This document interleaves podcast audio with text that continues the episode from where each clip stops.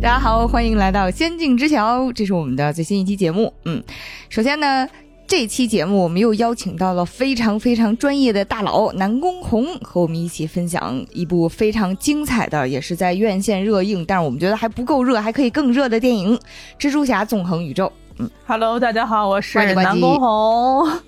啊，又来到这个《仙境之桥》做客了。原来介绍我才发现，我的定位是专业吗？我的定位不是聊闲天吗？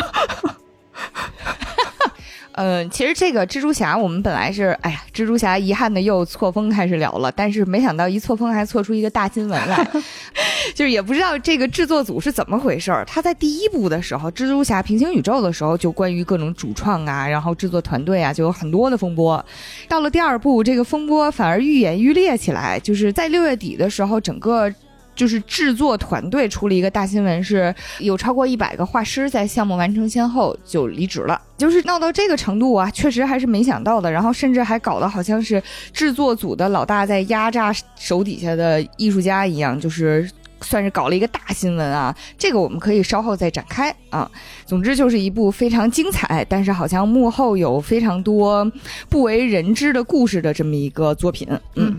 就这个作品，只能说就是在院线内的影片非常的精彩，院线外艺术家们的这个创作和与制片体系的抗争也十分多彩的这样的一个状态。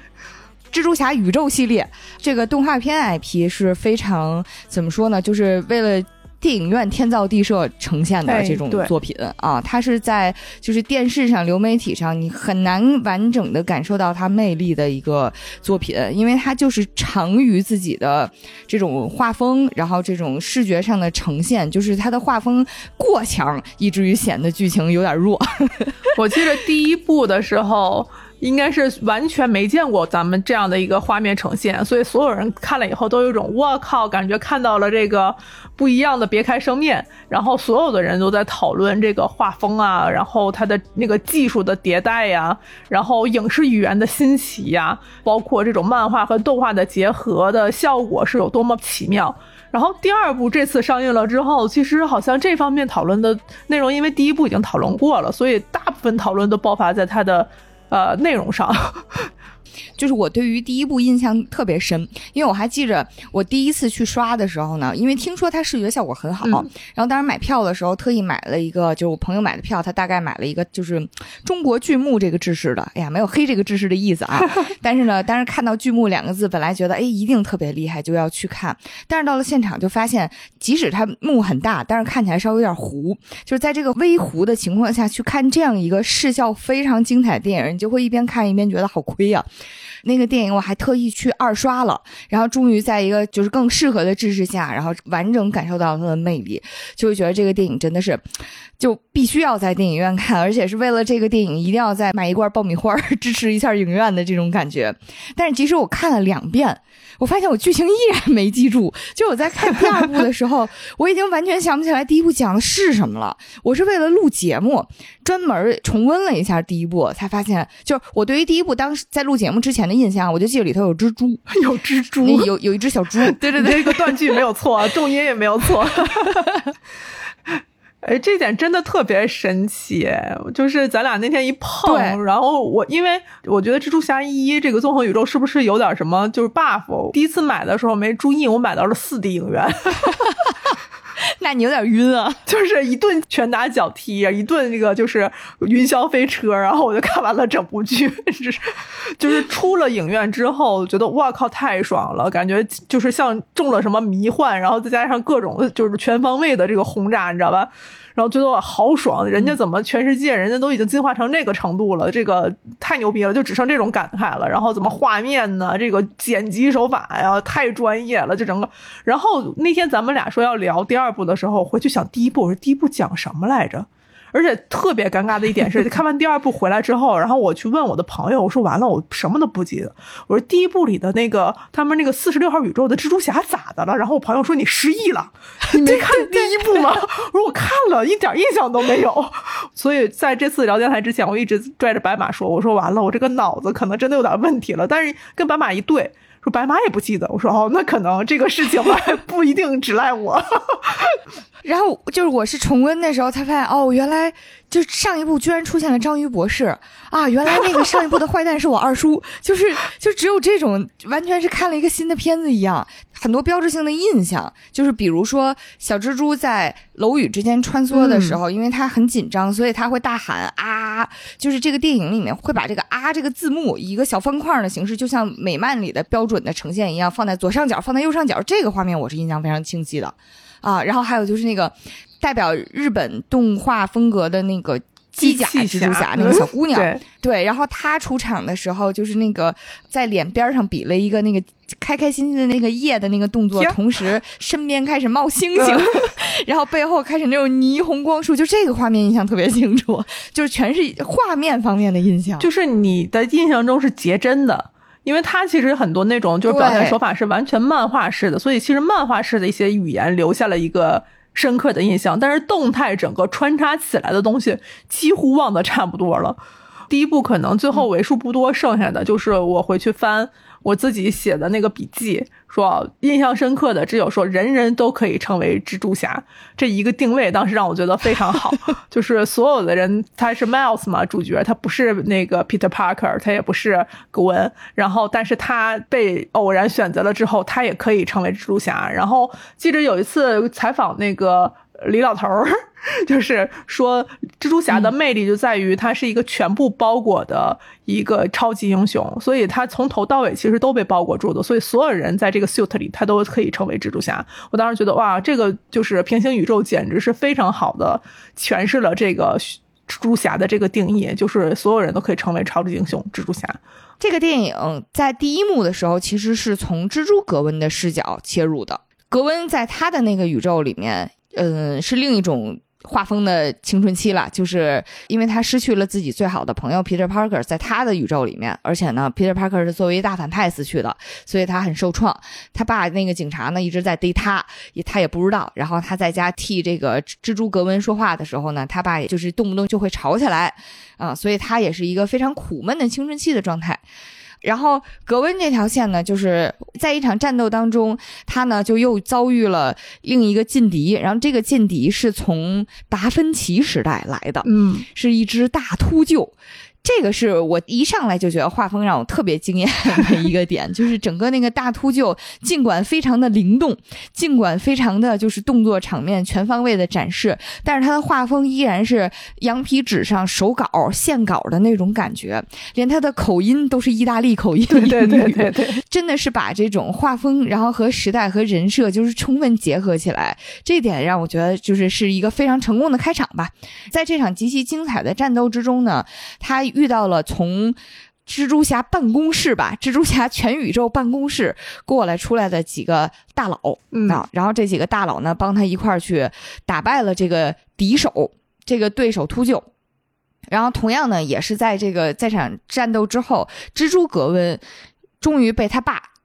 逮着了。然后他父女之间产生了激烈的，或者说产生了极其尖锐的这种冲突，最后格温离家出走。但是他这离家出走比较炫酷，他直接离宇宙出走了。对，他和剩下的这些蜘蛛侠直接去到了织网总部，就是所有蜘蛛侠成千上百个蜘蛛侠，包括那些什么，呃，小猫、小小恐龙、小马都在一起的这个蜘蛛侠办公室啊，离开了自己的这个宇宙。其实从电影的叙事顺序来讲，应该是格温这段剧情之后。进入到的小黑小黑猪迈尔斯这边的剧情啊，一下就变成了一个缺心眼儿的这个要升大学的一个小男孩的这种生活。对，听着歌发着春开始的这样整个故事，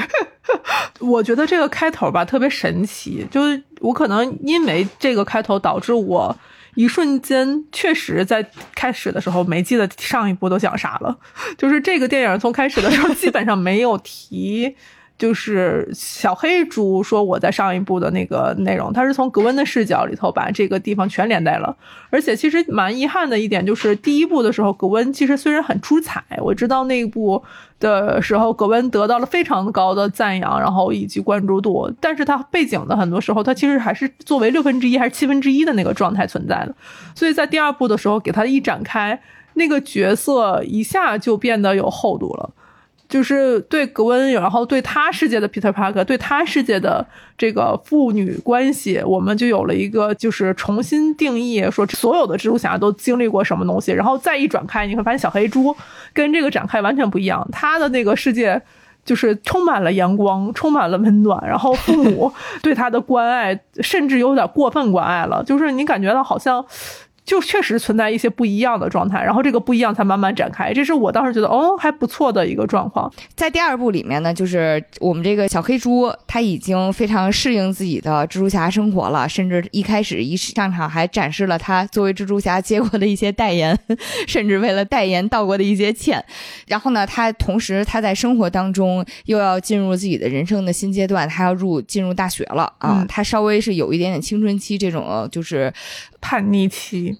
对，叛逆期，然后比较忙碌，同时又手忙脚乱的状态，然后他自己又过得很开心。在他生活当中，唯一不开心的点呢，就是他在上一部里结交的这几个奇形怪状的蜘蛛侠的朋友，在漫长的从第一季到第二季的这个时间里面都没有联系过他，所以他非常的寂寞。嗯，这是他生活当中比较大的烦恼。同时呢，就是他又遇到了一个有一个一直缠着他的小反派，叫动动人儿，洞洞人儿，叫波点 spot。对，但是他特征呢就是洞洞人儿，然后他身上这个洞吧甩出去就是一个连接两个不同地方的这么一个通道啊，大概就是这么一个角色一直在缠着他，他稍微有点烦恼啊。当然毕竟他觉得自己是神通广大的蜘蛛侠嘛，然后这种上不得台面的小破反派是不能影响自己生活的。嗯，但是呢，他在战斗的过程当中呢，随着剧情的推进吧，啊，这个洞洞人呢，他也升级了。他发现自己身上这些洞吧，不仅是可以打开两条街之间的通道，然后甚至是可以打开两个宇宙之间的通道。只要他足够嗯努力，他就能串联这个世界上所有的宇宙，引起一个大灾难。但是小黑猪其实对于这个现况他是没有什么感知的啊，他依然在过着自己傻呵呵的生活。确实存在，第一幕真的很长，就那个斑点，他花了很多的力气叙述说斑点和就是阻碍着小黑猪日常生活的一些事情进展，然后他会在一边顾及日常生活的时候，一边战斗这个粘人的像牛奶糖一样的一个反派。但这个反派其实恰好就是因为小黑猪第一部里面说因为对撞机。的余波产生的这样的一个科研人员的变异吧，只能这么讲。所以他其实也是对上承接了，但最大的问题就是他那个承接关系。我其实如果忘记了第一部和就是或者是看了第一部以后，就是或者是没看第一部的人，确实有点就是难以定位说这些是什么，所以我才会问出那个我说哎，这个世界的蜘蛛侠咋的了？我说一点都没想起来。就是这种感觉，就好像进来以后，小黑猪就是这个世界的蜘蛛侠，没有任何人质疑这件事儿，他很好的承接了这个世界关系。这一点确实是我也是完全没想，就是因为其实这他这个世界里没有蜘蛛侠，是后续剧情展开当中特别重要的一个点。对，但是因为就是这个设定，第一部里面的这个设定存在感太低了，所以以至于第二部需要用这个扣去承接后面剧情的时候，突然发现这扣大家都没想起来，没接上啊，会有这么个问题。嗯。我觉得处理比较好的一点呢，其实就是我觉得剧情上面它虽然有一点点轻，但是呢，就是在这份比较轻中。就是能感觉出来，就是同样都是青春期，但是格温和小黑猪那边的青春期的感受是不一样的。嗯嗯，格温稍微有一点点沉重，而且呢，这一点其实在他们的画风当中也能体现出来。就是小黑猪那边就是线条很清晰，然后呢，在格温这边，它的背景当中永远就跟下雨一样，就是它的背景是模糊的，然后是一片水彩晕开那种感觉。嗯。对，然后随着他的心情变化，这个粉一会儿紫一会儿蓝，甚至都是发生在同一幕，就是一两句话之中，这个颜色就变了。但是对于这个他的心情的呈现，我觉得还是挺到位的。然后呢，这个小黑猪这边呢，就是有一天突然之间又接到了格温联系他的这个消息，格温来看他了，他特别开心，啊，然后呢，但是也是在来看他的这个过程当中，他突然发现哦，原来还有这么一个大蜘蛛宇宙，然后你们都这么长时间不联系我，你们咋这样呢？他就有一点点不服不忿吧。然后他这边和父母其实也稍微有一点点隔阂，但是说实话，就是与格温那边的。隔阂相比较起来，这边稍微有一点点强说愁的痕迹，就是因为可能因为全家家庭环境太和睦了，所以就是处理起来呢，就是让人觉得不是特别能共情吧。就可能也是因为他和父母的感情太和睦了，所以让他和父母之间的这点小小的冲突去承担剧情的这种戏剧性，其实是稍微有点承担不了的。说他们的烦恼是这个要不要去上呃 Stanford 是吧？去学量子力学。是是这个吧？我记对对，然后这种烦恼就是北大和清华到底去哪一个好呢？就是这种感受的一个大众不能共鸣，然后在主角和家长面前强仇的这样的一个状态，其实也能理解了，就是这个状态能理解，但是这个选择这种家庭式的冲突，真的让人觉得很气愤，就是 对，你们这么快乐合法吗？对。然后主要是他这边就是这种家庭冲突，即使是和剧情里面其他人的家庭冲突比起来，也稍微有点上不得台面。在电影里面呈现五分钟我都嫌多。然后后面就是小黑猪在他妈的鼓励之下去追随格温，然后去了这个宇宙总部啊，然后就是追到了百猪现场啊。然后后面这一幕是我整个电影看起来自己觉得特别惊喜，目不暇接。也就是在电影院，要不然我每一秒我都想摁空格停一下，看看这些都是谁。是的，是的，梗特别特别多，而且每一个蜘蛛侠都特别按照自己的官方设定在走。这一幕呢，就是如果你是蜘蛛侠的铁粉。看起来应该会觉得特别快乐。它已经不仅是画风的变化了，这里面呢既有就是真人电影的部分，然后包括什么加菲啊，然后托比啊，就是这几个演过的演员都有，就是他们相应的一些情节呀、画面呀，都已经出现在了这一段里面。然后还有包括可能更深度的蜘蛛侠的粉丝可能会知道的，就是之前有一个真人徘徊者也在里面出现了，甚至还多了一两句台词。然后这个人呢，其实，在现实世界里面是被很多粉丝呼吁为他一定要去出演真人版小黑猪的这么一个演员，所以就是如果你对这个 IP 感情特别深的话，这一段看起来真的非常非常嗨。但是如果你不懂的话，像我们一样的普通粉丝也能在这一段里面得到很多的快乐。就是我其实特别震撼的是，因为我也不是个特别强度深度的一个漫威迷，我是完全靠解读一些就是幕后材料才知道这些事情的。我当时看的时候，第二部里头有一个平行宇宙，就基本上每一个你能想到的宇宙都有一个蜘蛛侠，然后在这个电影里头呈现出来，就一堆蜘蛛侠。对我也是看完之后又去搜了一下豆瓣上面关于这个百蛛的解读，让我最震惊的就是。里面有一只恐龙是蜘蛛侠配色，然后甚至连这个恐龙在他的介绍里面都是霸王龙追翼龙 Peter 的时候，这个互换了外星蜘蛛陨石，让他们互换了身体，然后变成了霸王龙 Peter，然后成为了蜘蛛侠 Peter，但是呢。就这个介绍真的非常非常离谱啊！就是当时他还运用自己的蜘蛛能力，什么上树啊，有一个霸王龙他上树啊，然后下来呀什么的，结果导致呢，他把一个树枝给折断了，然后他掉下来把小恐龙们压死了。他被自己的莽撞行动吓坏了，领悟了能力越大责任越大的道理。主打一个离谱且合理。哎，就是这个，对于自己的这个主旨，真的是不管画风离谱到什么程度，都能铭刻在心间，这一点让我非常的感动。所以，在这个积淀下，我觉得这个整个项目的制作团队非常好的利用了它的长项，就是有很多人其实接触蜘蛛侠可能不止。是因为 Peter Parker 就是我们最熟悉的那个蜘蛛侠，有很多蜘蛛侠其实随着时代，它其实是一点点迭代进化来的。在这个作品里头，它呈现了一个大的就是融会贯通，所以喜欢蜘蛛侠的人可能在这里面应该是属于非常爽的那种嘉年华的享受。然后我们其实就是一种就是呃，这一个可能体验说的。不对啊，但是刘姥姥进大观园就是哇，这么多呀，就是这种感觉。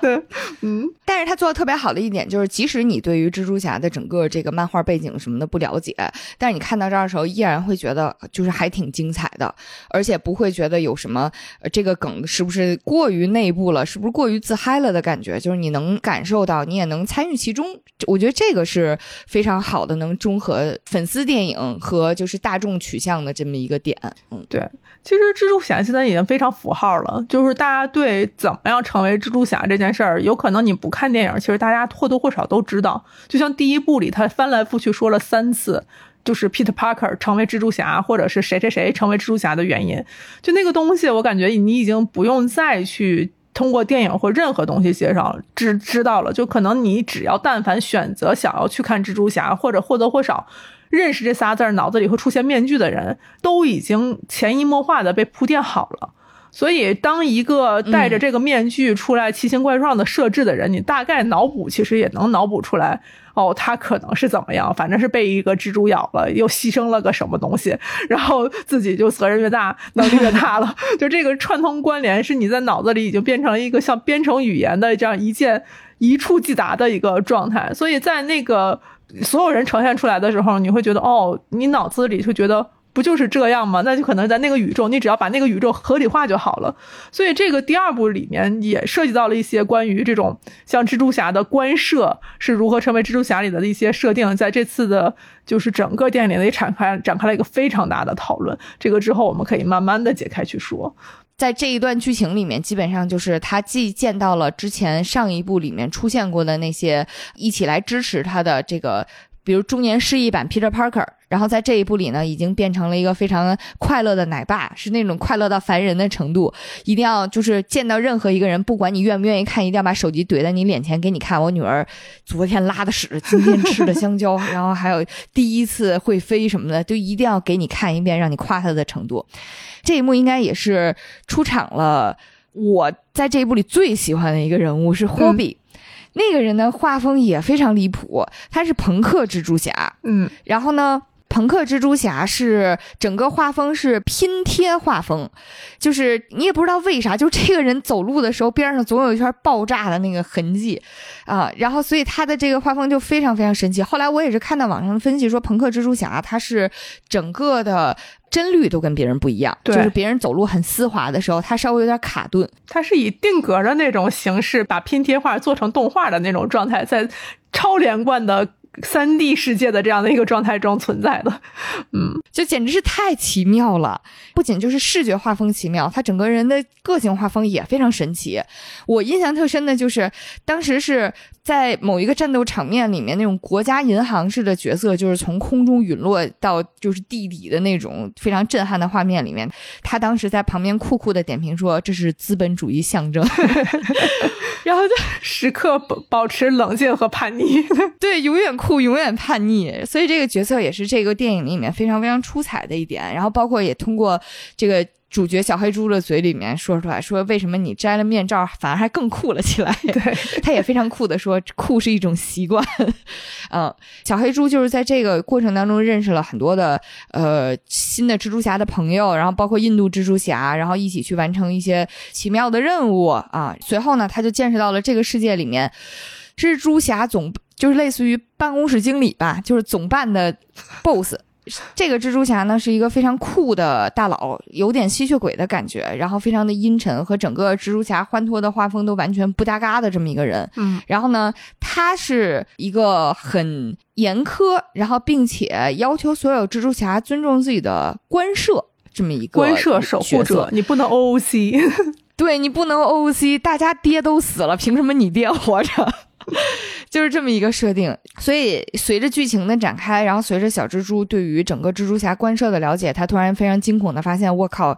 就是按照设定，呃，我爸可是快死了呀！因为蜘蛛侠的近亲警督这个角色会在某一次任务当中去世，嗯。包括像他之前刚刚破坏掉的一个官舍，也是因为他意外在不知情的情况下救了一个警督啊，所以他突然意识到自己必须要守回去守护他爸了。在这个情况下呢，所有剩下的蜘蛛侠，不管是主动的还是被动的，哎，我觉得在所有剩下的蜘蛛侠里面，只有官舍守护者是发自内心的要守护官舍，剩下人都是先抓住那个小蜘蛛，对，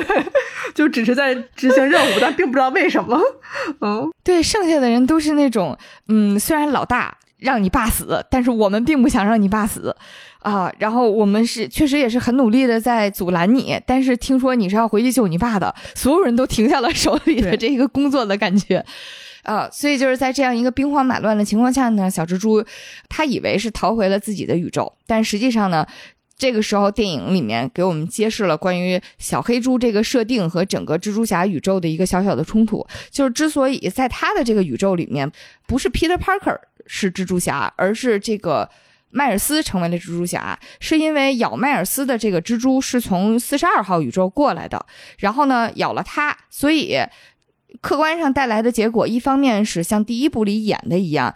在小黑猪的这个宇宙里面，Peter Parker 死掉了啊，他没有那么牛逼的超能力，所以他死掉了。然后另外一个问题呢，就是四十二号宇宙里没有蜘蛛侠，因为那蜘蛛过来了。这其实就是我们刚才谈到的，就是因为第一部的剧情不知道某些原因吧，反正第一部的剧情大家都忘了，想不起来这个关于 Peter Parker 的至关重要的设定，所以看到这儿的时候，突然有一种有点费劲，我才能承接上面这个精彩的扣，这种观影的这种情绪吧。然后呢？所以以至于小黑猪在一通狂追之后，他以为回到了自己的宇宙，但是他突然惊讶的发现，他回到了那个四十二号宇宙，也就是没有正经蜘蛛侠。然后，并且这个宇宙里面整个看起来有点没有蜘蛛侠，所以有点凄风苦雨。他必须要拯救这个宇宙的感觉。最惊恐的是，他突然发现，在这个宇宙里面还存在另外一个自己。还存在另外一个迈尔斯，对，另外一个自己。然后呢，然后他的叔叔也还活着，他爸死了。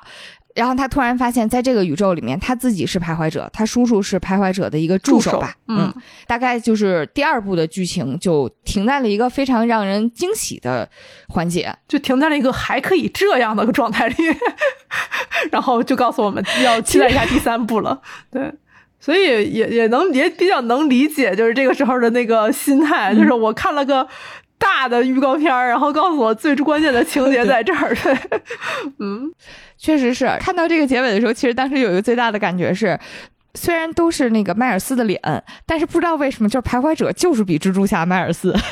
就是比他要帅。就是两个两个人相对而视的时候，你就想跟蜘蛛侠迈尔斯说：“你看看人家为什么这么帅，你怎么还一副毛都没长齐的样子？”对，那边特别成熟，特别酷，然后有一种就是做过大事儿的感觉。明明其实小黑猪也经经历了很多，但是他感觉看起来就像是个毛头小子、高中生，确实在经历青春期的那个，就是对比特别强烈。还没有经历过社会的毒打吧？对，我是觉得在这个第二部里头，最大产生分歧的部分就是在于，呃，原作里叫做织网事件 （Canon Event），就是所谓的这个官设的是否成立，以及什么定义蜘蛛侠的这一部分，其实产生了非常大的讨论。其实这个真的是我当时看完整个设定的时候，我脑子转不过来弯儿，嗯。就是我不太能推理出来说谁哪个世界里蜘蛛少了，为什么？就是那个世界里到底要牺牲是一定要牺牲爹，还是一定要牺牲一个亲戚，还是一定要牺牲一个警督？就这些事情在我的脑子里串不起来一张网，你知道吗？尤其在当时那个印度那一块儿，就是他们去印度救这个世界里头，然后他又救了印度蜘蛛侠的女朋友的爸，什么之类那一块儿，就整个信息量大到我根本跟不上。所以就是在那个冲击下的时候，我就觉得好像依稀我明白了这个故事是要说官设决定了谁是蜘蛛侠这件事儿，然后告诉大家说 Miles 是没有任何牺牲的人，所以他也应该不能成为蜘蛛侠。这就为什么蜘蛛侠的宇宙不接纳他的原因。就他是一个编外人员，然后我当时整个脑子里说，哎，那他也有爹，对我说他有爹，但他死了二叔啊！我当时整个脑子里就很奇怪，你知道吗？就是我就就现在我其实也没太梳理出来。我看的时候就有一种蜘蛛侠九族之内家里不许考公的感觉。对，然后我说啊，难道他这次也要把他爸爸祭奠了吗？这是蜘蛛侠就是祭献法则是吗？他才只有的把这个警督爹祭献了，他才能成为蜘蛛侠吗？就是我那个时候确实有点恍惚，我。就说嗯，听他先瞎说吧，就是这种状态，先往下去看了。然后，然后确实我知道很多人的那个就是思路在说，一定要就不能救爹吗？就为了如果救了爹，这个宇宙就要坍塌吗？就是这个两个事情真的是一定存在的吗？包括米格尔的那那一块特别大的一个设定，就是他那个因为失去了自己的那个宇宙，然后他进潜入到了新的宇宙里头，然后成为一个人之后，他也毁掉了一个新的宇宙。就那一块整个过的时候，我真。的是梳理不开这个情节，对他没交代清楚，就是到底为啥米格尔在交代自己背景的时候，他确实是非常忧伤的，然后试图用情绪感染观众呢，去讲说，哦，我曾经也像你一样，为了自己的家人，然后去就是偷了一份生活，然后在那儿过了很快乐，然后宇宙就坍塌了。他其实没讲宇宙怎么就坍塌了，就是这个，其实在这个情况下，你很难说服观众，就是相信这个织网计划。他就是这么的天衣无缝，就真真的就是这么少了一环，救了一个人，整个宇宙就坍塌，就给我一种硬坍塌的感觉。对，然后我在这块儿就脑子里，等我冷静下来看完电影之后，我沉淀了一下，我说啊，我大概能梳理明白这件事是什么样的一个故事基底呢？就是。第一部是告诉说任何人都可以成为蜘蛛侠，然后里面我记得有一个台词是这一部的奶爸蜘蛛侠跟那个小黑猪说的嘛，说你什么时候自己能成为一个蜘蛛侠的时候，他其实是一个 a leap of faith，就是一个信念感。你有那个状态的时候，你就会成为蜘蛛侠，所以这是一个感受型的一个东西，就是我相信自己了，我就能在大楼中去穿梭，我就可以去控制自己的这些就是技能，我可以隐身，可以触电，就那个状态准备好了，他其实就可以成为这个超级英雄了。当时这是第一步的一个一个状态，第二步人家告诉你不是，主观感受并不这样，哪怕你已经做了蜘蛛侠的事儿，并不是大数据告诉你。这个事情不对，我当时一接受大数据这件事儿的时候，我就突然就明白了，知道吗？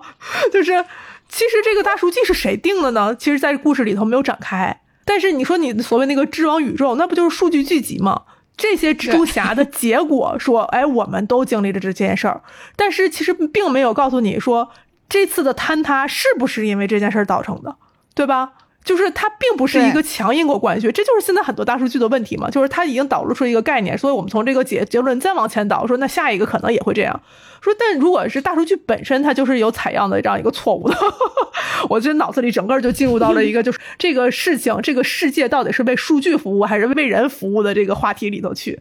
对对。就是因为这个织网怎么就毁了这件事情，它稍微有点含糊其辞，然后以至于就是大家会产生这种就是关于就是身份认同或者说不能叫身份认同了，就是身份认定这件事情，我们应该以谁为准这样一个困惑，就这一点也也就很难让大家，因为这个电影它其实核心的矛盾就是救一人和救宇宙，但是现在大家就会觉得救宇宙这件事情好像没有那么成立，就是你宇宙咋就毁了？你没跟我说清楚，我为啥会觉得我一定要牺牲这个人去救这个宇宙？就是会有这种感觉，对他就是会进入到一个反派，说如果你做了违背大数据的问题，你的宇宙就会坍塌。但是其实真正坍塌的事例可能有一些是他们经历过这些人看到的，但这些事情并没有展现给观众。里面 Miles 其实也不是那么信服，所以在这个主角的世界里头来讲，看就是。他没有真正的看到坍塌的那个瞬间和片刻和整个状态，但他确实知道坍塌就像那是我弄的。对，就是你们说是这样，听起来很合理，但是我不可能因为这样的一个合理，我去笃定我百分之百就一定要牺牲我爹，献祭我爸。对，所以任何人，我觉得在那个状态下，可能都会去选择 Miles，叫我我一定要尝试搏一搏嘛。对不对？是这样的一个状态，所以很多人就说这这个是电车难题。我说实话，对于 Miles 来讲，我觉得这都不是一个电车难题，就是那个坍塌宇宙这件事儿，并没有实际上的让我看到任何迹象，这只是你说的而已。对。电车难题得是我能看见铁轨上是真压着一个人，真压着五个人呢。然后现在你是跟我说那那条轨上面有五个人，你得相信我，真有五个人，但我真的没看见呀。所以就是这件事情就变成了电影里面一个，就让大家稍微有点不能接受的点。我自己催眠自己是这个东西，它是要留在第三部讲的。我自己催眠自己是这样的，而且其实这个状况很好的解决了另外一个人的难题，其实很好的解决了古温的一一个悬而未决的这样一个矛盾。就古恩其实他是经历过宇宙就 Clish 那个那个部分，就是他自己在第一部穿越到那个小黑猪这个世界的时候，他们不是都是那种就是时刻一会儿就破碎了，然后经历过那个疼痛那个状态，他知道宇宙坍塌那种状态是什么，而且他去执行任务的时候也看到了，就是呃动动人波点。他能穿梭的时候造成的不同宇宙的一些灾难，所以他可能没看到一个宇宙真实的坍塌，但他知道面临的风险是什么。但是同时他回来的时候，他其实祭献的是他的好友 Peter Parker，但是他也面临着他也有一个警察爹的这个问题，就是说我现在就这块没梳理好，就是。他是不是已经祭献完毕了？他就是一个真正的蜘蛛侠了吗？所以在他回去了之后，不是哎。就是因为格温的那个设定里面，就是 Peter Parker 死了，只是解决里宇宙里只有一个蜘蛛侠的这么一个对吧问题。对，然后但是格温这块同样给我带来的困惑是，那我爹是不是辞职就行？是这样的，献祭的。就是我现在辞职了，或者我压根儿我就是一个小普通的小警察，我没升上警督，是不是也行？就是感觉这个电车难题的解法没那么复杂，咱可以刹车把车停这儿啊。是的，所以格温回到自己的宇宙的时候，解决了一个非常好，我觉得那个是我最喜欢的片段，就是他彻底的跟他爸坦诚了。就之前其实他们很多蜘蛛侠都是在这个不坦诚，就是会给家人带来危险，然后或者是怎么样的那个阶段上嘛，他主动的迈出了坦诚的那一步，嗯，然后他爸也主动的叫做我为了你，我可以放弃我的警察事业，我不往上升了，他也不知道为啥，但是我只是想更好的陪伴你。那一瞬间，我当时觉得，哎，这不是不谈他了吗？这关涉一瞬间就。就解开了呀，在那个片段的时候，我脑子里产生了哦，感受和大数据的这个冲突，知道吧？对，对，就是有一种让我们一起看看到底是哪个倒霉蛋生成了京都。对，我说这不也是从某个角度上来讲，小黑猪的涟漪已经波及到格温了。那其实这个宇宙可能就会产生新的一个织网效应。那这个织网效应如果波及开了，是不是会重塑大数据？我说那可能就是第三步。要讲的东西了，嗯，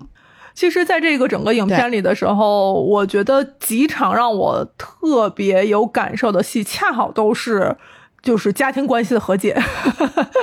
就是呃，就或者是人际关系的相近的那一部分处理的文戏，真的是我一段时间内我觉得在商业的呃电影里看到的顶好的戏。其中这一部分的戏，就是像刚才白马刚才提到的，就是古温的父女和解的那部分，从镜头语言到整个的这个表演，然后到台词，就是两父女之间的选择抉择时刻那块地方做的非常的漂亮。就是我为了女儿放放弃这件事儿，女儿的那一瞬间，就是得到父亲的关注和认可，然后。跑向父亲之后，整个世界的那个心态的变化，我觉得那是最好的一个演绎的方式之一。对，那绝对会成为真的就是他们父女之间，就是前面有有一些激烈交涉的时候，你就能从因为整个世界给我一种啊，就是我们在用格温的眼睛看世界的感觉。嗯，格温的伤心的时候，世界一会儿黑，一会儿紫，一会儿蓝，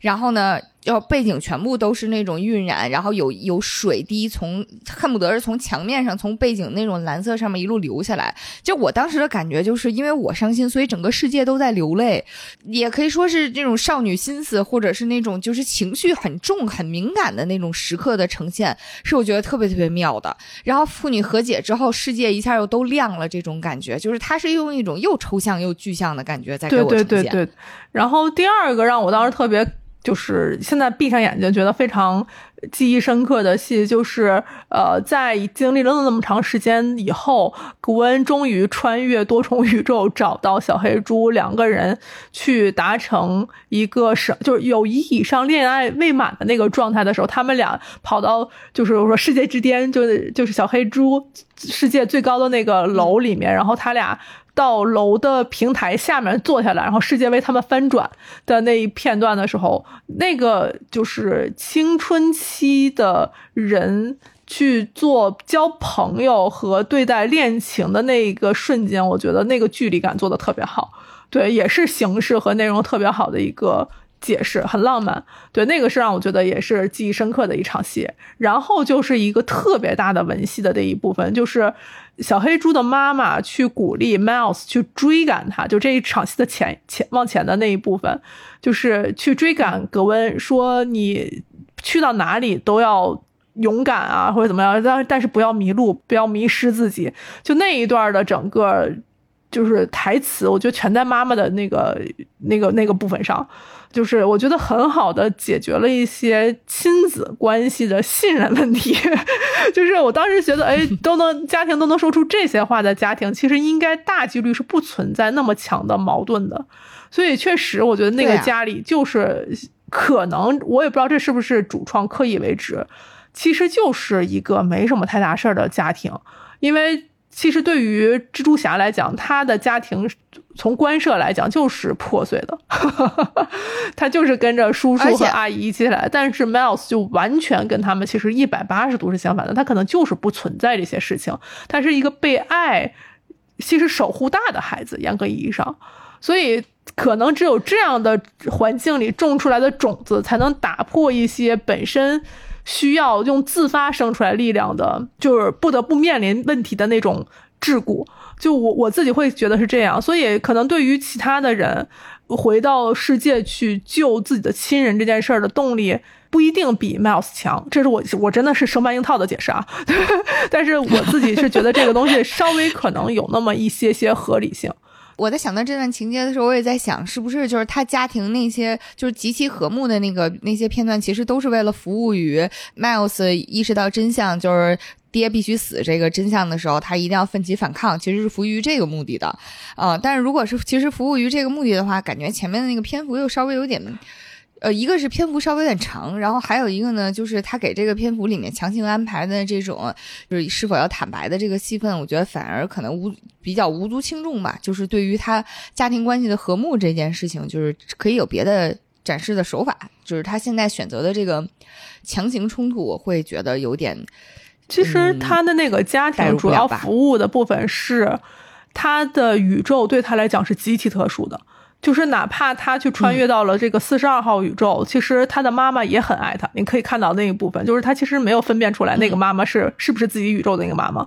然后，嗯，但是他看到他二叔的时候，那一瞬间就知道这不是自己的宇宙。对，那个宇宙缺少的东西是什么？是他墙上壁画的那个爹。对，就是他能感受到不同宇宙，就是这其实就是他妈妈那个台词嘛，就是我们在这里定义了真正的自己。就是谁定义这件事儿，不是一个网和数据，而是人际关系定义了你，是这种状态的一个潜台词。所以，当你这是对人是社会关系的总和，是吗？是这个意思。所以，当你你自己好像隐约感觉看人和类似，但其实那个人际关系不一样的时候，那就是不一样的世界，不一样的人。对，那其实如果按照这么讲来讲，每个 Peter Parker 其实都不应该说被数据统一成为一个概念。我觉得这是它底层的逻辑，所以当时为什么我看完这部片子了以后，我觉得这是一个还在大体上受控的一个概念。我非常期待它第三部，因为其实严格意义上就是第一部它立了一个题，叫做任何人都可以成为蜘蛛侠，只要有那个信念，你就可以成为超级英雄。第二部就是质疑这个题，第三部就应该叫做我返回来告诉你这个事情是对的。这就是一个议论班，你知道吧？对，但是我我自己感受到的这个东西，我不知道它第三步能解成什么样，所以让我觉得，哎，它应该是个可控的一个项目，它就是像被计算出来的一个项目似的，这样的一个立题、破题、解题的思路。所以你看它的名字就是平行，哎，into 纵横，across。Beyond 的怕给他又平行又纵横，给他打破超越，就是就感觉哦，这应该是个理科生写的剧本吧，就有这种感觉。对，就是感觉第三幕竟然命名到了超越，我觉得蜘蛛侠他爹，我我奶一波？我觉得迈尔斯他爹不能死，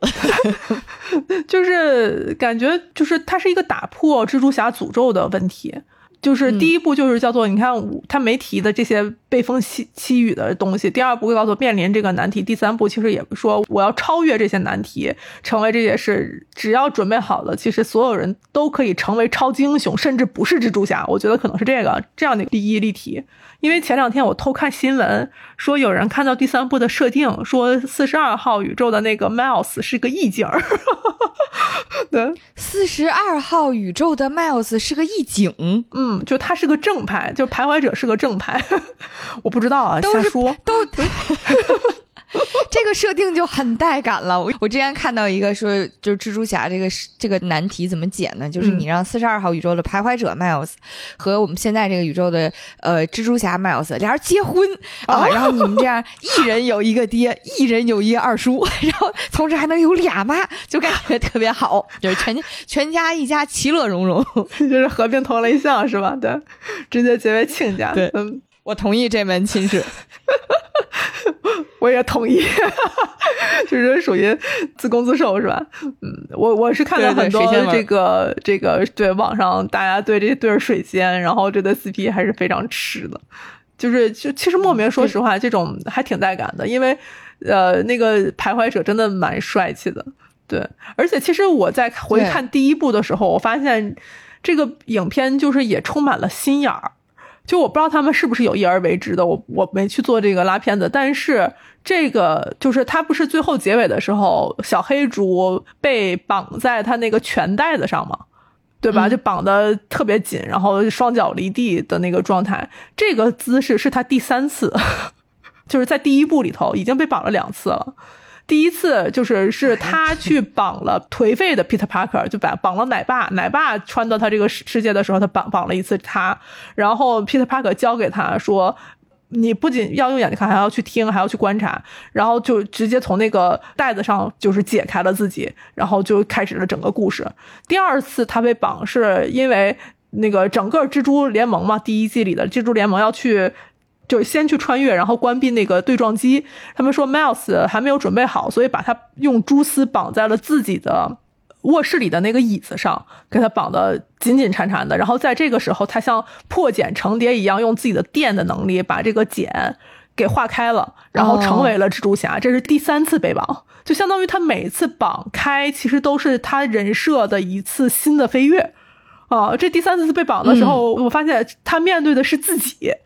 就是自己是不是要面对说没被咬的这个 Miles，其实有可能就要走入歧途，只是因为他被咬了，所以他才成为好孩子，就是 他才成为真正的英雄。就是这个地方是他要面临的一个关口。我回头看完第一部，回头再看这块的时候，我就觉得哦，我说那可能这就是故意的这么一个套，就他被绑在了同一个。就是沙袋上，他要面临做同样的一个解开自己的选择，所以我特别期待我说第三部他和自己怎么样产生对撞。其实严格意义上，第三部的超越宇宙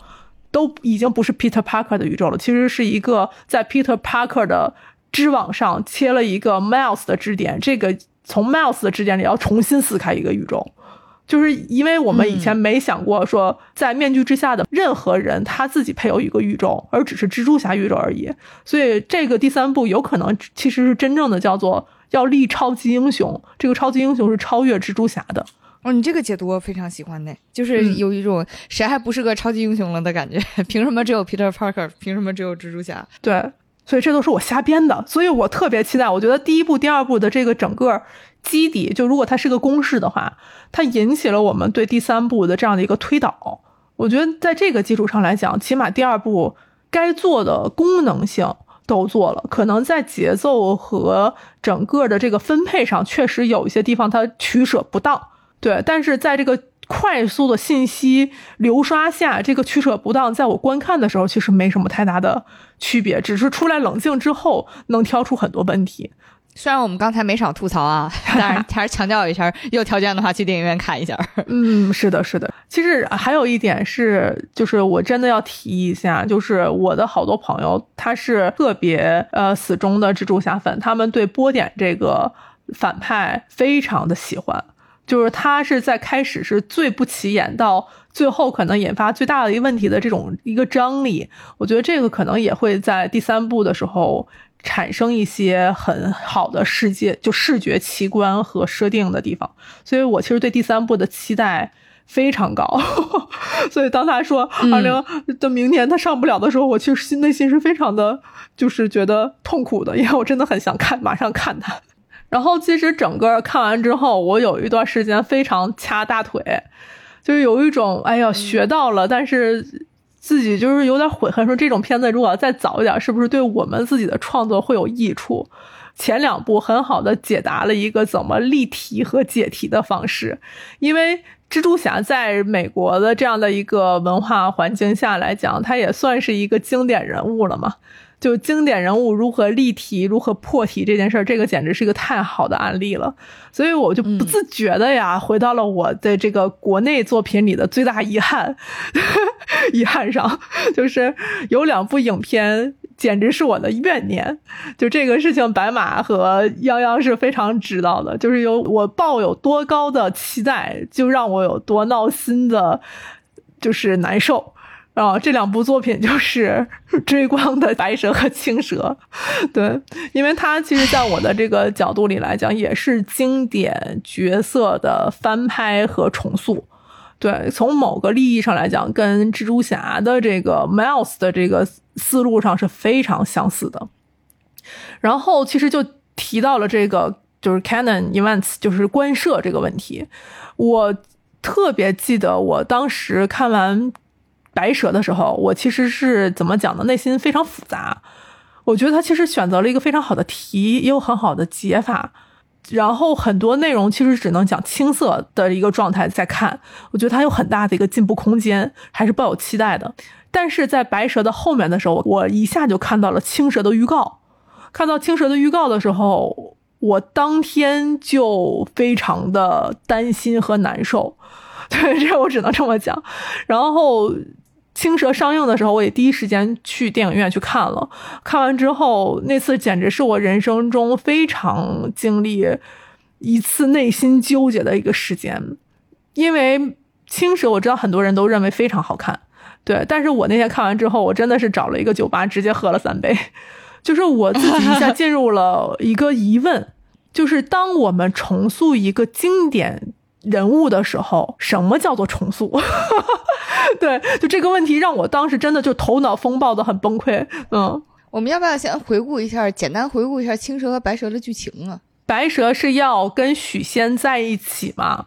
对，白蛇其实还是在许仙，他是白蛇前传，相当于是许仙成为许仙之前，他到底做了什么事儿？就是相当于他怎怎么救了白素贞，在这个是白蛇的前传的这一部分的去阐释，然后青蛇是白蛇被镇压了之后，青蛇发现白蛇不见了，他去寻找这整个这个时代，然后又是多少年之后，就是一个是前传一个后传，其实有点像这样的一个设定，但是我觉得白蛇吧还是一个很好的一个状态，因为它。白蛇的塑造也好，就是我们看什么呃《白蛇传》也好，或者是就是电视剧里面，大多数我们知道白蛇的几个官设，一个是他是修炼的时间更长，然后他有一个就是青蛇陪伴着他嘛，然后去找救命恩人去要去报恩。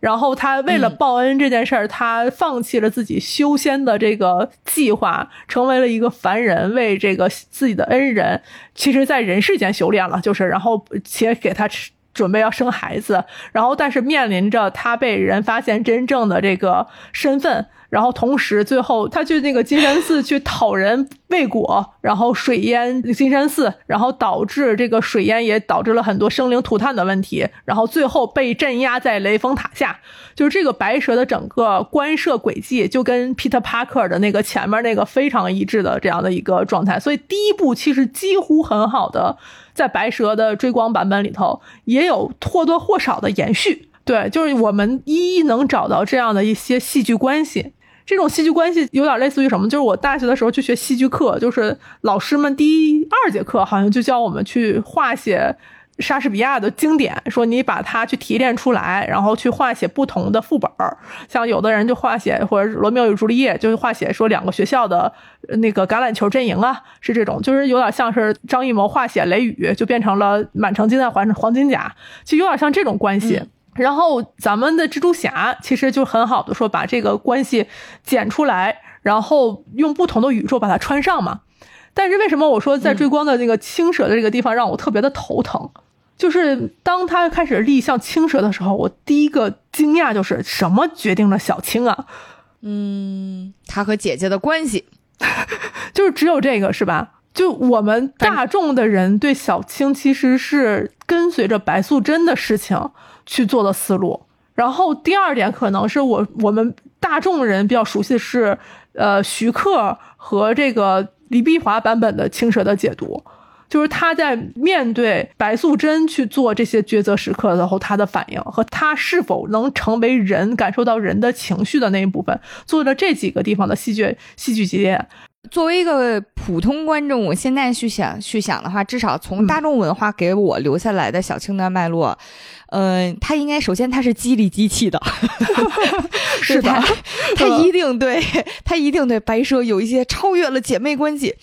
但是没完全超越，但是快了的这种，这是他和白蛇之间的关系。嗯然后还有呢，就是，嗯、他和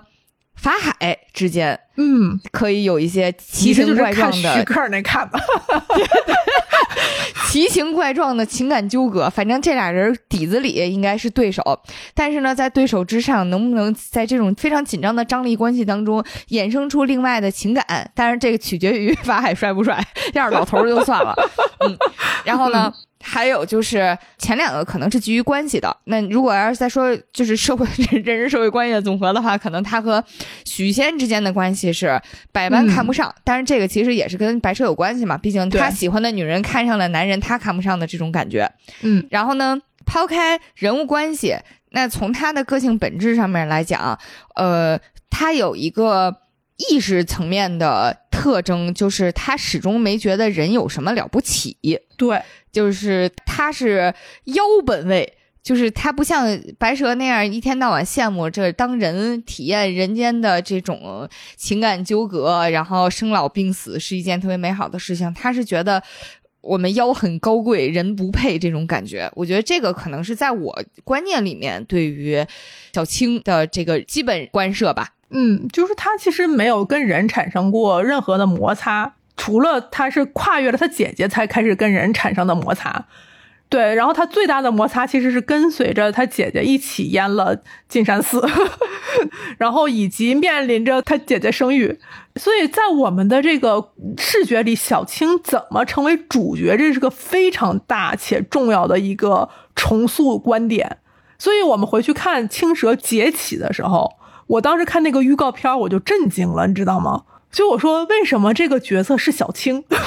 他穿越到了一个平行世界里。是吧？那个世界有点末世的一个一个世界，然后那个世界不断的在渡劫崩塌，然后他在这个渡劫崩塌的这个遗憾里头，他要去找寻他姐姐。他的这个整个的这个，无论是目标还是他的宿命终极任务吧，反正始终是他姐。对，那为啥这个找姐姐这个事儿一定是小青？这就是我当时看青蛇的时候最大的一个疑惑。然后且他们的解法是在那个世界里，白蛇是个男人。哎，我觉得好复杂呀，这个感情让我，哎呀，你知道，就是今天真的是我说借着蜘蛛侠的这个设定，我那天突然就是说，哦，我觉得可能是要讲这个事情的一个时机，就因为这个事情真的让我崩溃了很久了，就我一直没有找到一个能跟他对应对照关系的一个解法，所以当蜘蛛侠纵横宇宙、平行宇宙两部出来之后，我就觉得。例题破题重塑是有一个可追寻逻辑的，而不是说这个事情告诉你看他就是蜘蛛侠，蜘蛛侠就要救他爸，不是这样的。所以这就是我看青蛇的时候别扭的特别大的原因，就是他是青蛇和白蛇是老祖宗告诉我们的，不是你影片告诉我的。嗯，假如我是个新生儿，我去看这部影片，我不知道如何处理这些东西，且你也没有告诉我他们的续存关系。抛出这个之后，这个角色怎么定性？你你你现在可以回去，假如你催眠他自己，你说这个人这个角色不是青蛇，你看这个故事，你可能几乎就是一套不知道怎么做那个基点设立的这样的一个关系，白蛇在这个片子里面呢，有点就是挺工具人的这种感觉，就不只是白蛇。嗯对，就是都很工具啦。就是，但是他工具的真的，我非常不满意的一点就是白蛇在中间变成男的了，就是这个感情一下就又变成又有些新的，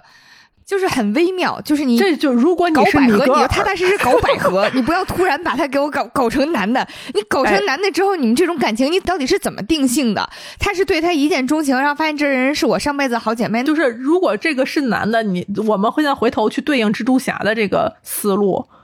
就是这个已经你就明白米格尔的那个气氛了，你懂吗？就是 就是他不在这个设定里。如果这个设定是这么做的，它其实就不是青蛇和白蛇的关系。但是如果你要打破这个关系，你并没有告诉我什么定义了这个关系。这个关系就很拧巴。对我真的，我当时是看白蛇跪了，在影院就是物理性的跪在了地上，就是啊，怎么是这样？然后青蛇的时候也是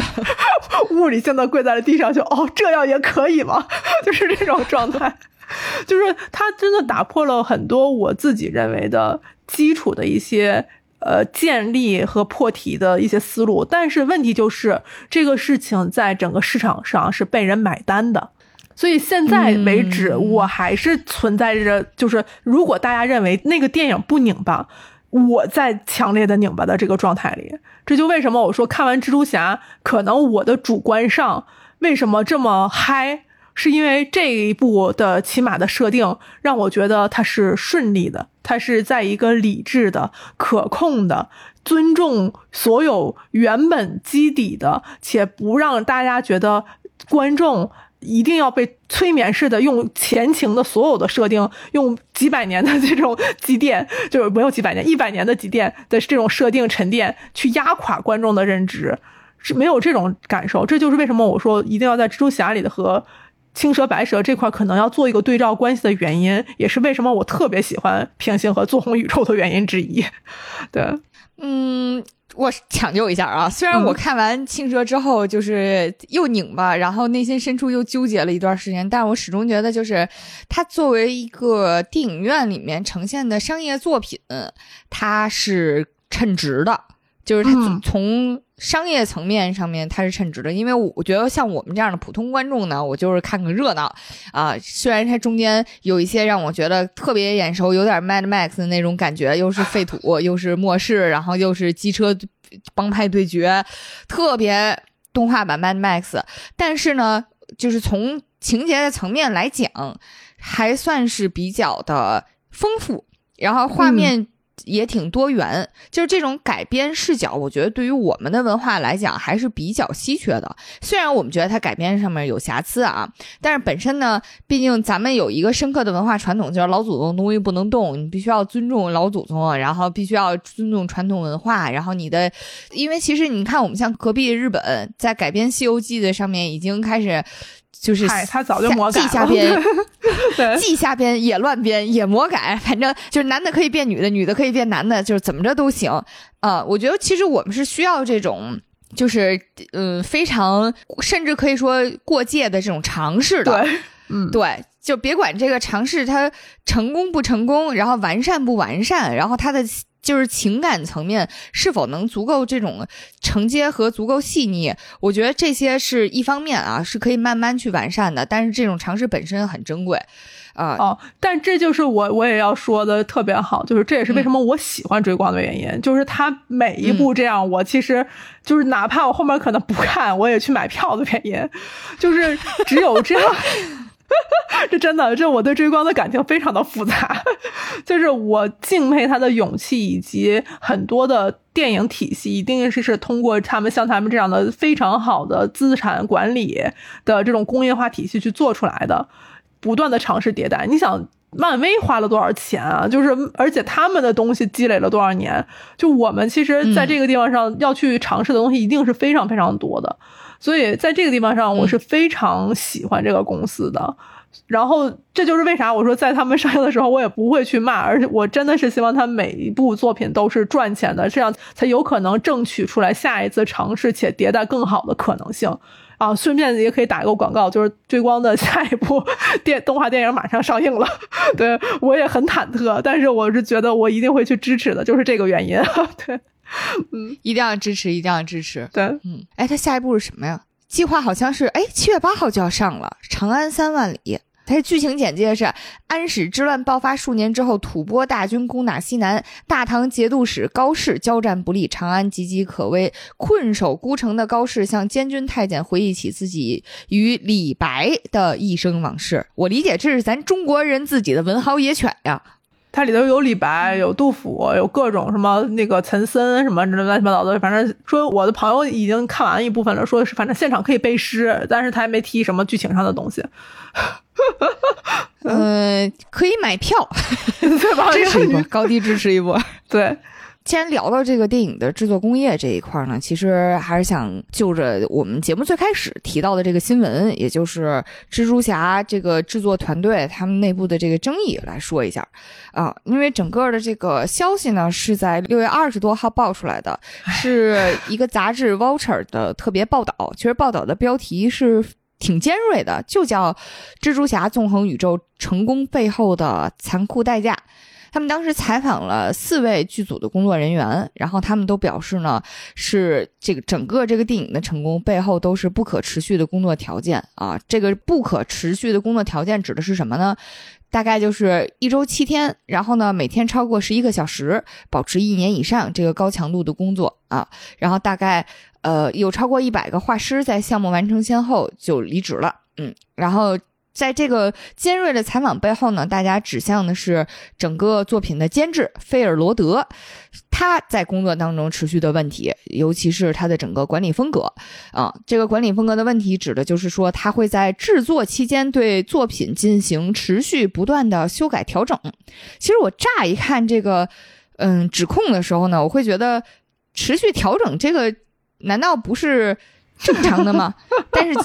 啊，对，就是这话，这话说完，希望希望没有就是动画师这锤我啊。但是我也看了后面的报道，其实大我理解他大概的意思呢，就是甚至是会有那种我已经进入到最终渲染了。我理解渲染应该是在动画制作当中最后要做的一步，对不对？嗯。最终渲染阶段要再回到分镜阶段去修改啊，然后而且最严重的时候呢，甚至是有做出五次修改的情况。我觉得这个还是挺，反正看的时候会觉得还是挺尖锐的。嗯，就是怎么讲呢？这是一个你作为读者看觉得，哎呦，呃，这不应该的嘛，就精益求精嘛。但是你作为从业者看，你就始终想去抓氧气瓶的一件事儿。就是我先解释一下，为什么这个修改问题会导致非常的这个压力山大啊？它会引发两个问题，一个是你的分镜很多东西其实是已经确定好的，所以你在往下的流程每一个分支其实都要按着分镜去做执行。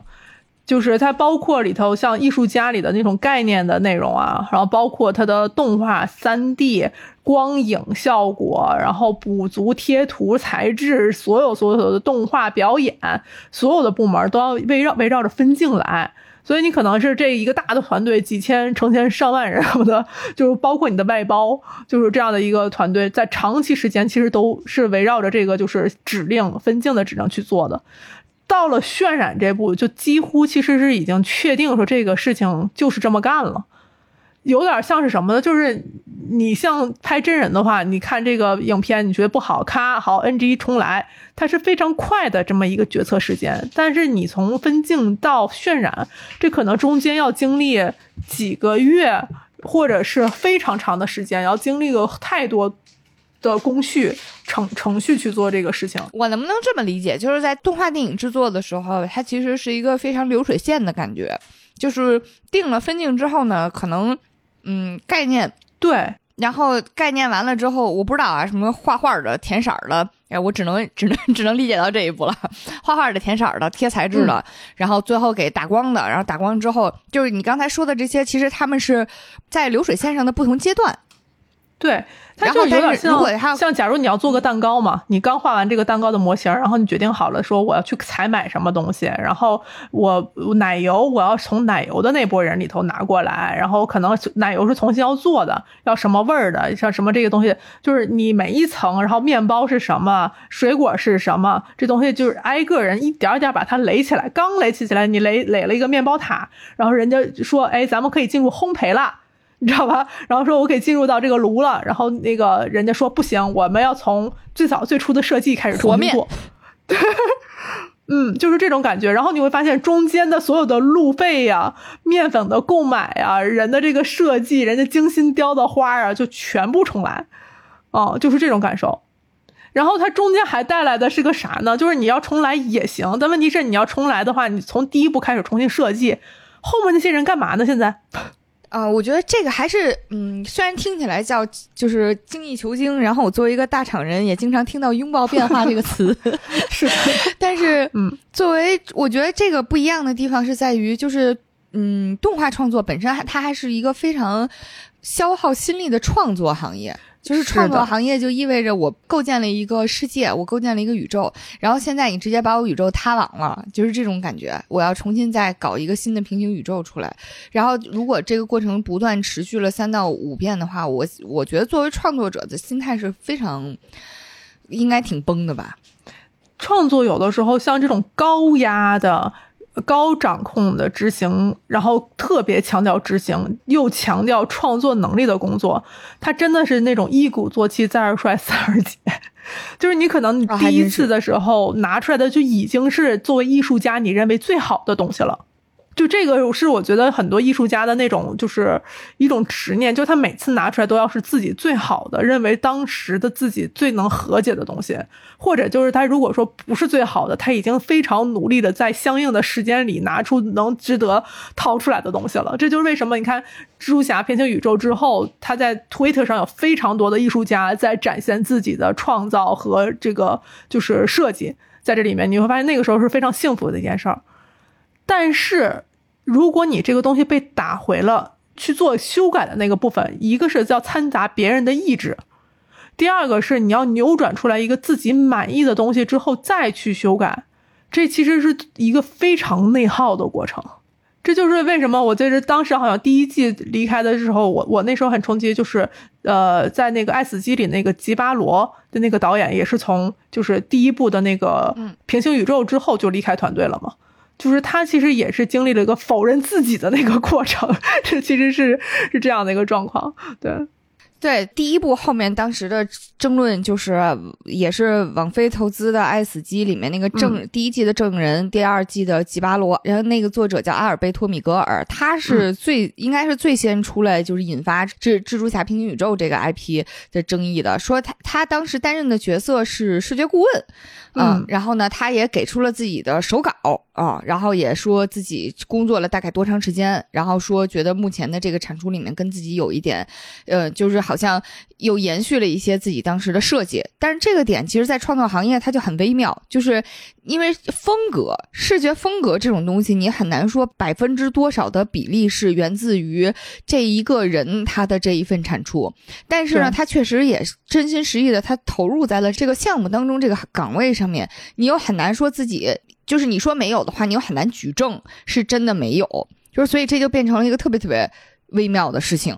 就是你拿出来的百分之百，在这样一个大项目里头，可能是千分之一。对，然后更可怕的是，后来我看那篇那个争论里面说，动画电影制作团队它的组织构成有关系，就是并不是所有人都是签了一个非常完完整整的合约，然后这个合约能够保证废掉的成片里面有多少能够给你这个支付这个。这个酬劳，啊，所以出现的很微妙的情况就是，有可能就是我找了一百个画师，这一百个画师里面可能有三五十个，比如说他们是从事艺术行业的新移民，确实非常穷，然后可能也很便宜，然后他们拿出了自己百分之百的精力在这个作品上面，最后改了三五版之后，发现他的这个内容。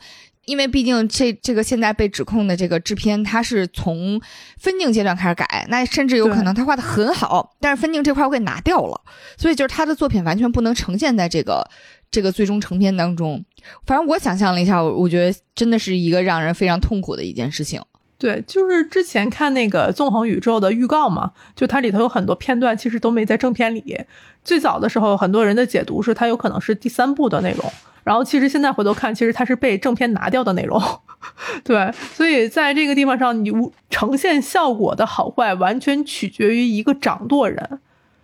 啊，然后他跟你的这个就是投入产出，其实完全甚至是不成正比的这件事情，是击垮很多艺术创作者的一个最后的一根线，我觉得就是它不可控。虽然它呈现的效果看起来是一个可控的效果，但是这个可控制完全是一个独裁的这样一个状态。就 yes or no，其实是在这个人手里，但这就是很多创作形式的一个产生。只不过在这里头，为什么纵横宇宙放大了这件事儿，就是因为它太多的视觉效果，太多的艺术表达，完全是依托于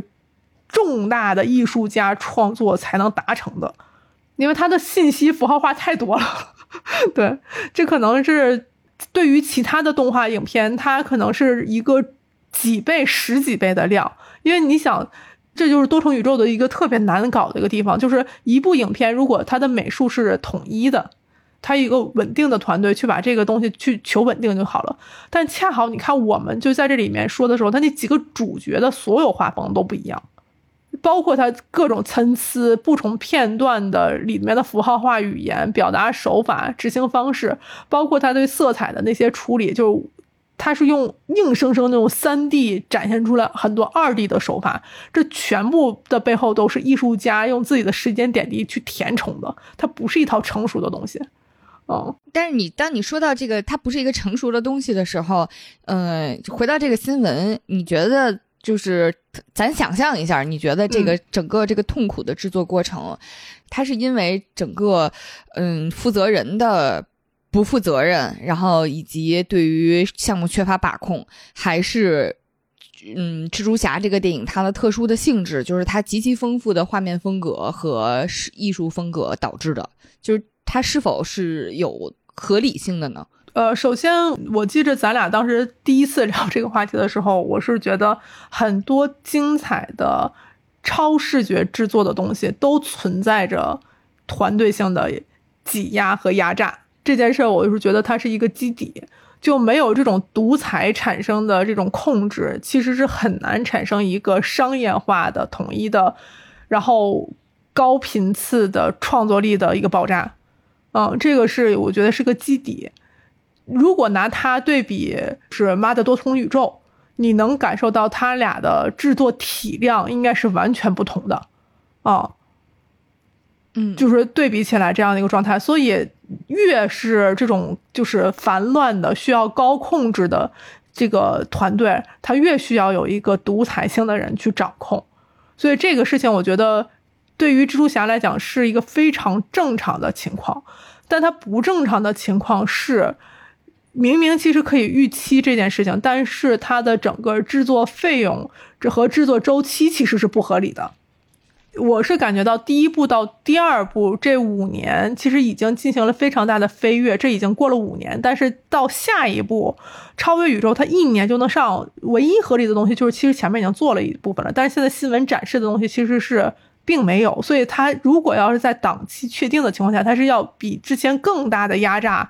去存在这个赶档期的问题。所以这一块是不是要有新的工会，就是他们所谓的国外的工会，或者是呃艺术家的这种呃工作的这个强度的一个重新考量？这件事儿我觉得可能是对于呃新的这种创作体系面临这么大的一个繁杂的创作需求，这块确实是。没有任何对应关系的，这个是让我还蛮意外的一件事儿，啊，可能这个体量确实对于全世界来讲都是比较特殊的，嗯。嗯，做新的东西必然是有新的坑出现。对，然后我现在自己有的时候脑子里其实始终还有一个就是非常毁灭世界的那种论点啊，就是世界其实本身就是一个大草台班子。对对对对对对，这个是近期从潜水艇爆炸之后，大家就都觉得这个世界的草台班子的本质逐渐暴露之中啊。就是再强大的热情，或者是这种状态，就是他在第一步的时候，你会发现他不会引发特别大的问题，因为所有人还在热衷于这种新鲜感，所以所有的问题都能在一鼓作气的这个地方上去平趟过去。第二步的时候，你会发现很多东西就是变成实打实的磨练，去要去就是我们所谓的修内功的环节，去把它理论化、体系化的事情的时候，这是最容易崩盘的部分。对，就是这一块出现这样的问题，就是上百位艺术家的这样的一个反弹，它其实只是第一步我们没有解决的问题，第二步真正的展现开来了，仅此而已。仅此而已，就是他前期可以靠这种一鼓作气来弥合一些现实生活当中的褶皱，用用热情、用才华，然后用这个非常充满了愿景化的，我们要做一个完全新的东西的这么一个信念，然后去弥合掉现实生活当中产生的那些问题。但是真的使命感的，我们带来了一个新的。就是展现形式，这是以前从来没有人做到过的东西。但是其实你看，对于观众来讲，第一步是别开生面的，第二步就是似曾相识的，第三步就会面临掉我们到底要以什么东西标新立异了，对吧？对，就是这个地方越来越苛刻。哎嘿，但是对于创作创作者来讲，艺术家来讲，你想他们第一步的时候，可能是用这么成千上万人的多少年的积淀实现的第一步。第一步和第二部这中间的五年已经是非常强度高才能达到的。那第三步其实这是给人类的问题，你知道吗？我觉得这是 这是人类管理上的一个问题，就是我们的要求到底放在哪里？这是一个纯商业性的问题，就是商业预期要放在哪里，才能得到一个创作和市场和。读者相对应的平衡的问题，所以第三部真的很难，对。然后第二部出现这个问题的时候，就如果它没出现问题，我只能说这太牛了。但是一定会出现这样的问题的。你像其实皮克斯也有这样的问题，就是哪一个公司都有这样的问题，但是只是这个作品集中在了太明显的部分上，因为它真的太依赖艺术家的。这种表示形式，它也太依赖一个人去做这样的一个艺术家管理和独自的这样的一个判断的一个能力，对，所以他在这会儿就爆发了，就被人看到了。就是电影产业是真的很复杂，一方面它很庞大，然后牵涉到了非常非常多的人才，然后这些人才他们提供的部分呢，又其实都是不可复制的，都是和他的。嗯，头脑、灵魂、热情深刻的绑定在一起的，是缺一不可的。然后呢，同样的，就是伴随着这些人的问题，又是，嗯，这个这份创意。就是作为一个创意工作，然后他需要一个强有力的大脑，同时又需要需要一个强有力的统领者，然后同时又需要这个强有力的统领者是可以兼顾剩下所有人这些人的他们的下限需求的。就是像这个电影里面，其实他们很多才华横溢的艺术家要解决的问题是吃不上饭了，然后他们的签证要过期了，就是这些问题。所以就是其实对于这个至高无上的这个。项目的统领者要求非常高，要对整个项目的工业化水平和项目管理水平要求也非常非常高。对他既要能上天揽月，也要能兼顾到六便士的问题。真的是，所以就是只能说，这个这个行业其实是在这种管理层面，然后在这种工业层面，它对于机电的、对于这个整体沉淀的要求是非常非常非常高的。对，而且其实你像从第一部到现在这种持续五到六年，然后中间还经历了很多这样时代性的这样一个变革，其实创作者是非常需要有一个可控且休息、重新充电的这样的过程，同时他们要有一个非常好的一个生活稳定性，才能不断的去进行燃烧灵魂产生的这种创作的状态。就是如果让一部分艺术家先富起来，是的，这就是为什么我说像他们说强调了一个高压的创作周期这个问题，就是。会出现那种创造麻了，你再提新要求，其实想不出来什么东西的一个阶段。尤其你又来回在改，你一改就更不知道要啥了。所以在那个时候就进进入到一个灵魂被抽空的那个阶段里头，真的是个人都会被崩溃。尤其又是这些，你想想他画的这些东西，就是他们是那种特别敏感且脆弱的这种这种人，这种这是上百个艺术家，所以这个片子真的面临的东西，可能比我们看到的。呈现在新闻上的东西要多得多，就所以第三部如果上线了，我觉得就是无论从管理、商业还是从创作上来讲，这都是一个呃努力的结果了。就非常期待最终的成片，真的，对，就是太费艺术家了。太非艺术家了！你在这个时候，你也不知道是该自己就是把自己放在哪儿，是应该放在深层艺术家那边，还是说我们对一个作品成就呃伟业的这种期待上？就是其实人还是在这个地方上非常矛盾的。嗯，就像我其实前几年最冲击的一次是我忘了也是不是跟大家聊过一次，说我去按脚，然后按脚的。大姐跟我说，她特别喜欢《速度与激情》，然后我当时其实就很震惊，知道吗？就说，就是我，我感觉啊，这个片子的目标受众原来是这样吗？就是这是我完全不知道的一个状态。所以我觉得我们自己这些就是说喜欢看电影的人，其实只是非常小的一个部分。所以他们商业电影的那一部分的。能激发起来的人群下沉，可能现在是大多数偏商要去想的东西。但是说回来啊，这就是我觉得其实《纵横宇宙》为什么对我来讲挺特殊的一个作品。我其实不太确定能不能把它放到商业电影里面去。我不知道白马有没有这种。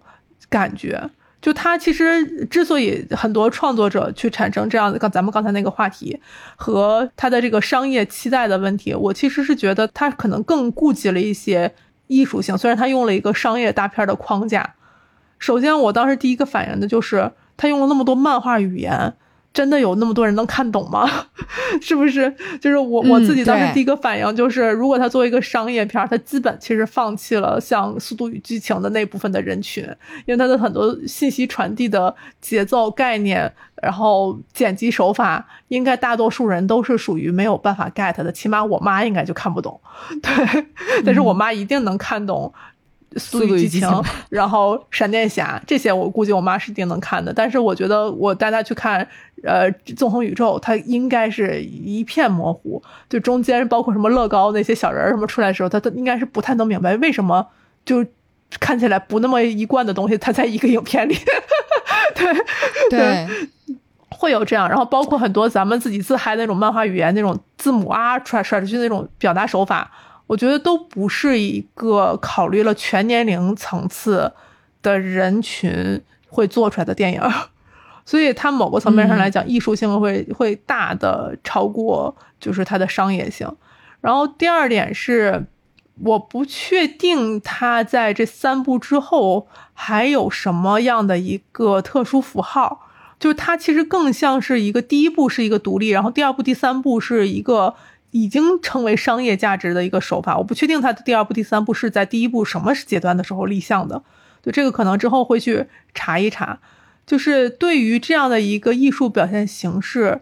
它会经历更多次的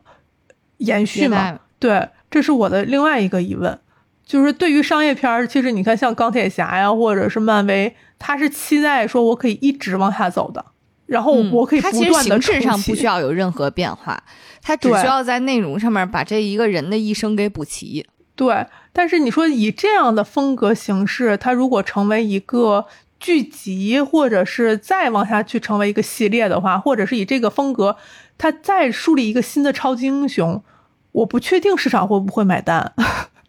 嗯嗯，我感觉这个风格是非常高强度的粘结在蜘蛛侠。宇宙这个内容之下了，他可能三部之后说第四部蝙蝠侠什么这如果是这个风格的话，我就觉得嘿老生常谈了。虽然它还是很新的东西啊，啊，就是这种感觉。我不知道这个感受是不是也是大家共有的，就是它的创新性还能不能领先于我们的审美，然后它是否它在延续的过程当中还能不能给我们惊喜？对，就所以在这两个期待下来讲，我其实很难定位蜘蛛侠平行纵横和超越。是不是一个完整的商业片儿？这是第一个感受。然后第二个感受，现在我说实话，这就是说到咱们开题的那个一个讨论上，就是为什么好莱坞商业片现在在对国内的人其实吸引力逐渐在变少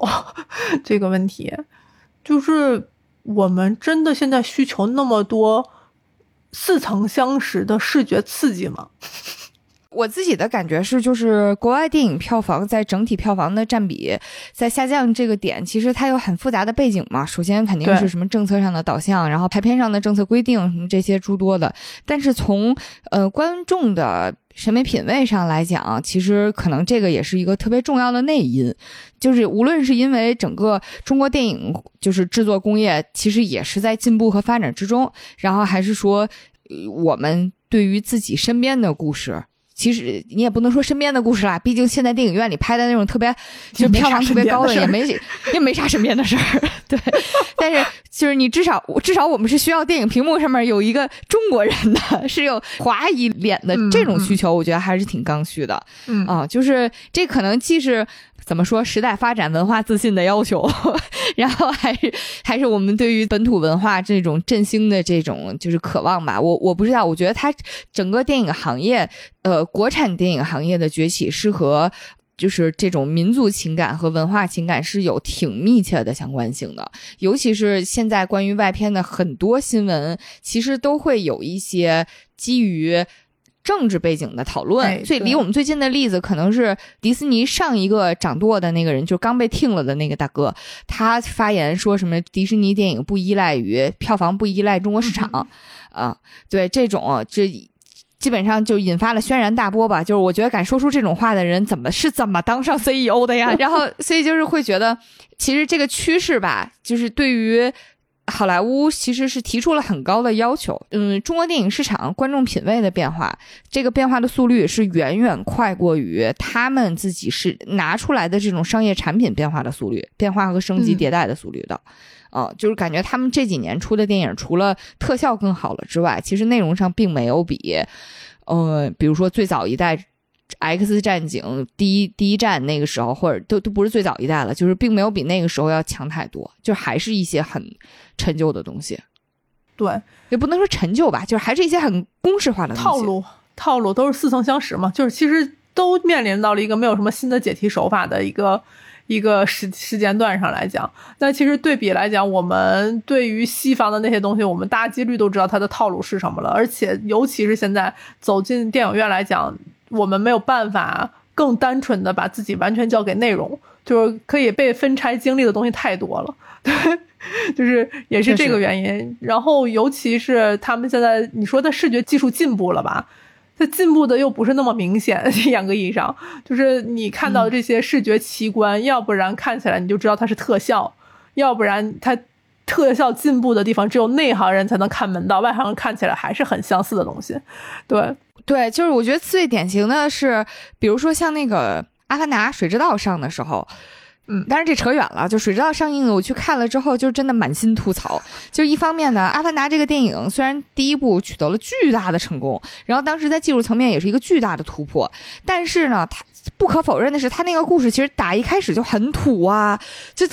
就是真的很土啊。他就是老白男去外星当爹的故事嘛。然后在这一部里面，他继续在外星当爹，他都变成爹中爹，就是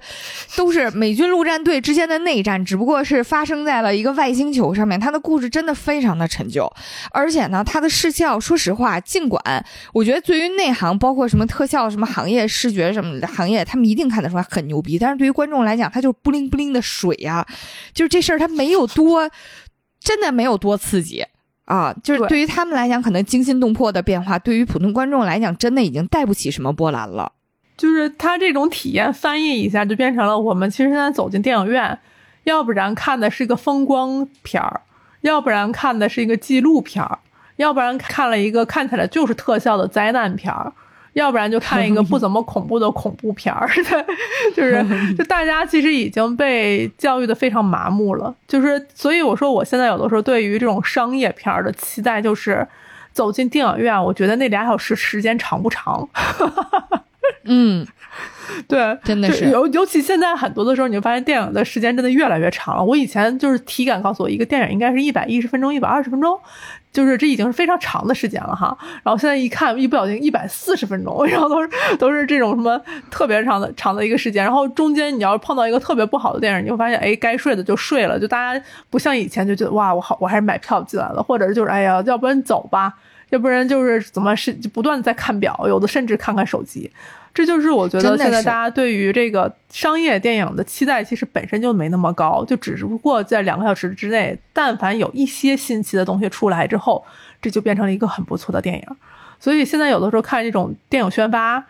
都会有一种新的状态，就大家会觉得，哎，也不是说有什么特别能夸，但就那有有一个点能夸一夸，已经非常不错了。所以我觉得这是不是现在就是超英和商业片的期待，大家是不是都在这样的一个状态下？我其实是觉得，如果是这样的话，那纵横宇宙起码给我让我感觉的是两小时过得还挺快的，就只能是这样的一个评价。对，确实挺新，其实视觉上也是很满足，够了。对，是的，是的，是的。所以我们还在期待着什么东西呢？最后聊下来，最后聊下来，真的听起来太负面了吧？但其实我们是很推荐的。不是，就是你现在能找到一个两小时很难把眼睛移开的影片，真的非常难。但是《纵横宇宙》真的是让我觉得我眼睛不够用，